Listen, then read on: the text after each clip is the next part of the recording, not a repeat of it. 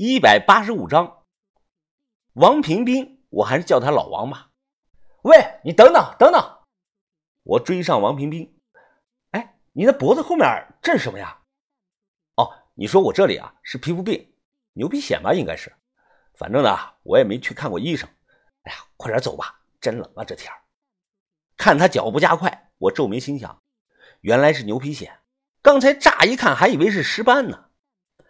那个地洞是天然的地洞，位置很是隐蔽，入口用大量的树枝遮盖着。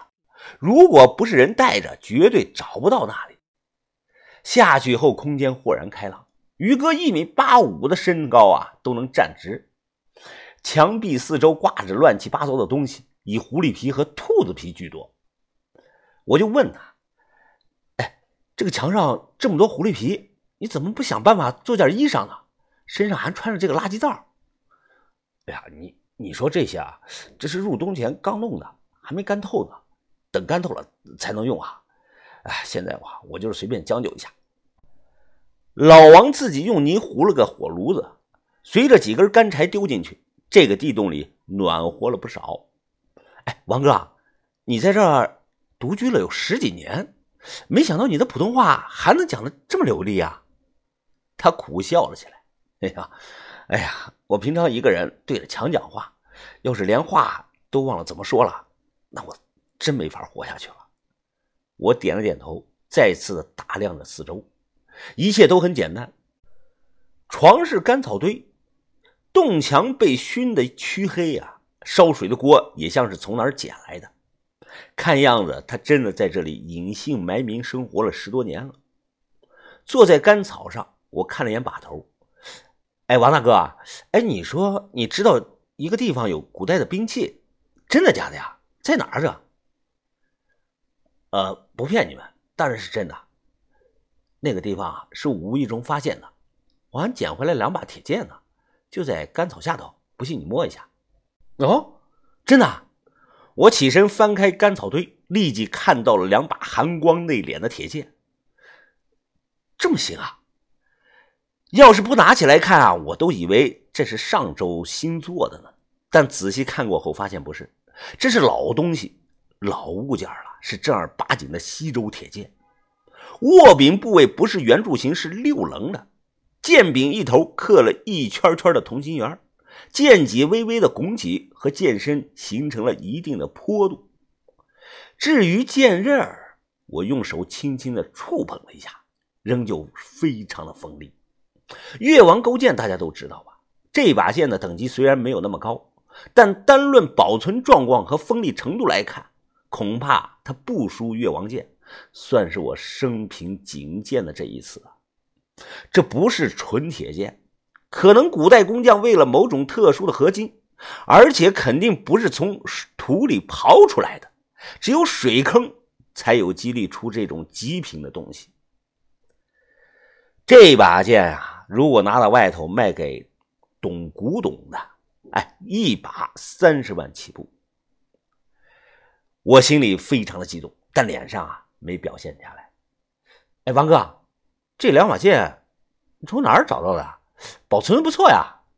哎呀，哎，王哥，这样吧，我拿四包方便面换你这两把剑，换不换？呃，方便面。一听这三个字啊，他用力的吞了一下口水。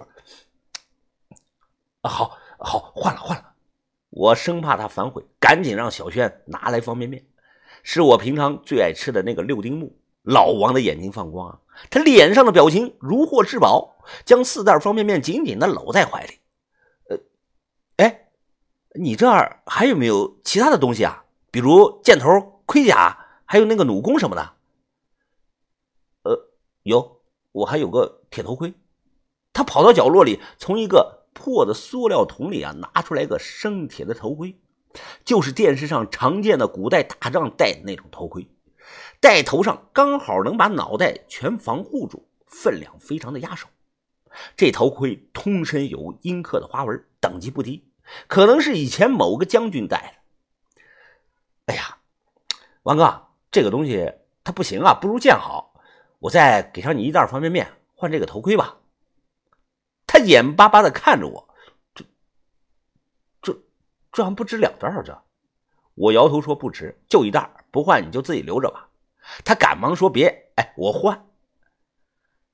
古董就是这样，在懂的人眼里它价值千金，在不懂的人眼里啊是一毛不值。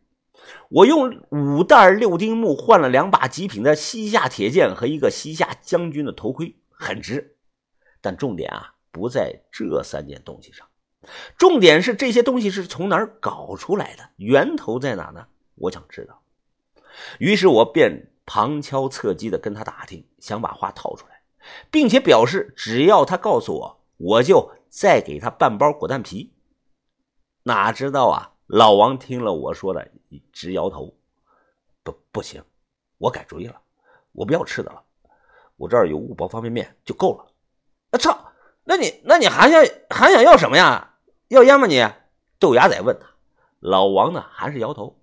他看了小轩一眼，过来伏在我的耳旁啊，小声的说道：“你你跟这个小姑娘讲一下吧。”让我帮她洗一次脚，我只有这一点小要求。什么？我听后是一脸的疑惑。这什么要求啊？这是不要吃的，不要喝的，哎，就想帮小轩洗次脚。只见老王啊，他两手缩进大衣的袖子里，一脸认真的说道：“反正，呃，我就是这点要求，你们看着办吧。”十分钟后，地洞内不时的响起哗啦啦的水声。小轩一脸的不情愿，坐在干草上。小轩平常啊注重保养，他用的护肤品比较贵，泡在热水里就显得一双小脚是白白嫩嫩的，脚趾甲同样剪的是干干净净。老王身子发抖，他脸色涨红，轻轻的撩了两下水，双手握住了小轩泡在水里的右脚。豆芽仔不停的挤眉弄眼。我想他的意思啊，是让小轩再坚持那么几分钟。哪料到老王有点得寸进尺啊，他右手缓缓的向上摸，都碰到小腿了。滚蛋！小轩气得一脚踹在老王的胸口上，直接将人踹了个人仰马翻，连带着洗脸盆都翻了。他爬起来，马上着急的解释：“姑娘，你别生气，你别生气，我没有什么非分之想的。呃，我以前……”经常给我闺女洗脚，呃，她长得和你有点像，算算时间，呃，年龄和你差不多呀。呃，你别生气。谁是你闺女啊？别乱认好不好？我惊讶的问他。哎，王哥，刚才你不是说家里有两个儿子吗？怎么现在又成了女儿了？这？我我说了，我没有吧？你是不是听听错了？我家里就是一个闺女啊。我不可能听错。他刚才说的家里就两个儿子，这样看来，唯一的解释就是一个人独处的时间太长了，记忆出现了偏差。这种人，你和他交谈说话都看似很正常，但当仔细回想一下他的所作所为，又感觉到非常的不正常、不合理，这就是有可能是半疯了。所以我刚刚才劝小轩，你委屈一下，答应他这奇怪的要求。如果我们不顺着老王，改用强硬的手段，那样啊，肯定是得不到想要的。有的疯子啊，他不知道自己疯了；有的精神病不知道自己是个精神病。碰到这种人，要顺着他的话讲话。这个时候啊，把头笑了：“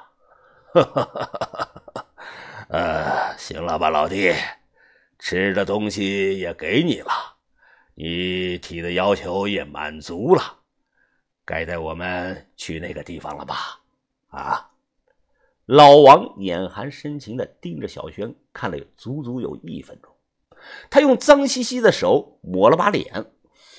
嗯，好吧，呃，我带你们去哪里？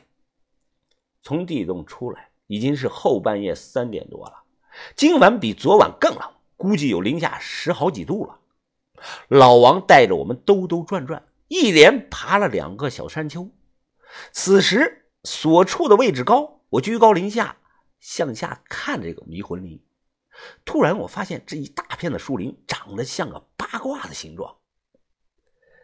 这是我无意中发现的，有点暗合了当地的一个传说。传说五斗米教创始人张陵当年隐居在这里传教，为了防止闲人进入，张林就靠这一片箭竹林设置了个八卦迷魂阵，让所有贸然闯进来的人呢迷路。当然，这只是传说，哎，不太可能信。又走了约有五十多分钟，到了一处小河旁，我没想到。在迷药山这里，除了独龙河啊，还有这种不大点的小河。零下十几度，河面都结了冰。老王停下脚步，他来回的搓着手，哈着气。